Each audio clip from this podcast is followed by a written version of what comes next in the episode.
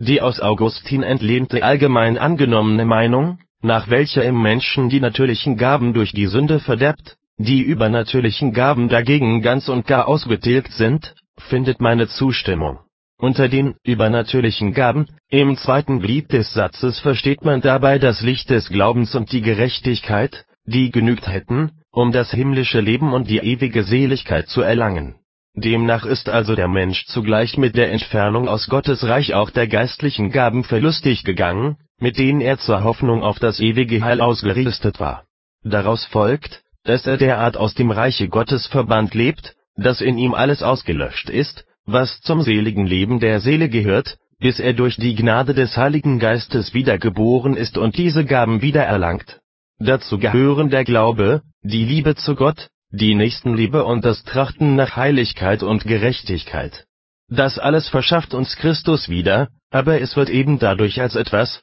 von außen hinzukommendes und nicht zur Natur gehöriges bezeichnet, und daraus folgern wir, dass es, durch den Fall, abgetan ist. Auf der anderen Seite ist zugleich die Gesundheit des Gemüts, Verstandes und die Aufrichtigkeit des Herzens, Willens, in Verlust geraten, und das ist die Verderbnis der natürlichen Gaben. Denn es bleibt zwar ein Rest, Residuum, Verstand und Urteilskraft, Euditium, samt dem Willen bestehen, aber wir können doch nicht sagen, das Gemüt, der Verstand, sei unversehrt und gesund, denn es ist schwächlich und mit viel Finsternis umhüllt, außerdem ist die Verkehrtheit des Willens mehr als genugsam bekannt.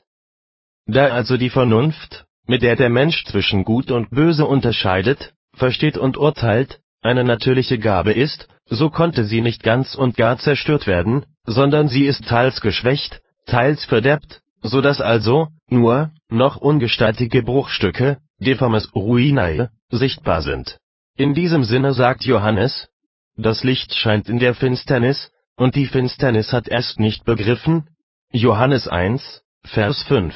In diesem Spruch wird beides klar zum Ausdruck gebracht, einerseits wird gezeigt, dass in der verkehrten und entarteten Natur des Menschen immer noch Fünklein glimmen, die zeigen, dass er ein vernünftiges Wesen, rationale Animal, ist und sich von den Tieren unterscheidet, weil er mit Verstand begabt ist. Aber andererseits wird doch gesagt, dieses Licht wird von der furchtbar dichten Finsternis der Unwissenheit derart erstickt, dass es nicht wirksam erstrahlen kann.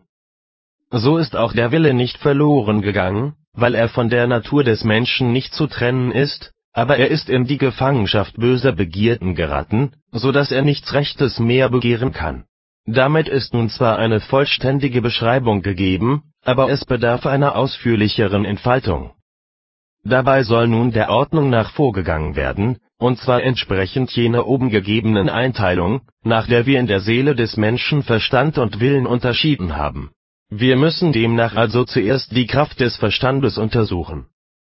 es würde nun nicht nur dem Worte Gottes, sondern auch der allgemeinen Erfahrung (sensus communis experientia) zuwiderlaufen, wenn man den Verstand in der Weise zu dauernder Blindheit verdammt sähe, dass ihm keinerlei Erkenntnis irgendwelcher Dinge verbliebe. Denn wir sehen, dass dem Menschengeist irgendein Verlangen eingepflanzt ist, nach der Wahrheit zu forschen, und solches Trachten nach der Wahrheit wäre unmöglich, wenn er nicht schon zuvor eine Ahnung von ihr hätte eine gewisse Erkenntnisfähigkeit des Verstandes liegt also schon darin, dass er von Natur dazu angereizt wird, die Wahrheit zu lieben, dass die Tiere sie nicht kennen, ist ja gerade ein Beweis für ihre rohen und vernunftlosen Sinne. Freilich, wie dieses Begehren nach der Wahrheit auch beschaffen sein mag, es versagt doch schon, bevor es eigentlich zur Wirkung kommt, denn es verfällt alsbald in Eitelkeit der Menschengeist kann in seiner Schwachsichtigkeit den rechten Weg zum Suchen nach der Wahrheit nicht innehalten, sondern verliert sich in mancherlei Irrtümer, strauchelt oft, da er wie im Finstern umhertapt, bis er schließlich, müde vom Umherstreifen,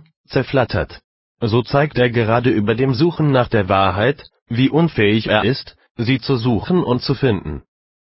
Auch mit einem zweiten Wahn hat unser Verstand schwer zu kämpfen, er kann oft nicht klar erkennen, welche Gegenstände eigentlich unsere gründliche Erforschung am meisten verdienen. Deshalb quält er sich in lächerlicher Neugierde mit der Durchforschung überflüssiger und nichtiger Dinge und wendet sich andererseits solchen Dingen, die höchst notwendig zu erkennen sind, gar nicht zu oder behandelt sie jedenfalls mit mangelnder Achtung, befasst sich nur selten mit ihnen, verwendet aber tatsächlich kaum je wirklichen Eifer darauf. Über diesen Fehler klagen weltliche Schriftsteller sehr oft, und dadurch geben sie zu, dass fast alle Menschen damit behaftet sind. So geht denn auch Salomo in seinem ganzen Prediger dem Sinnen und Trachten nach, indem sich die Menschen besonders weise vorkommen, und erklärt dann doch, das sei alles eitel und unnütz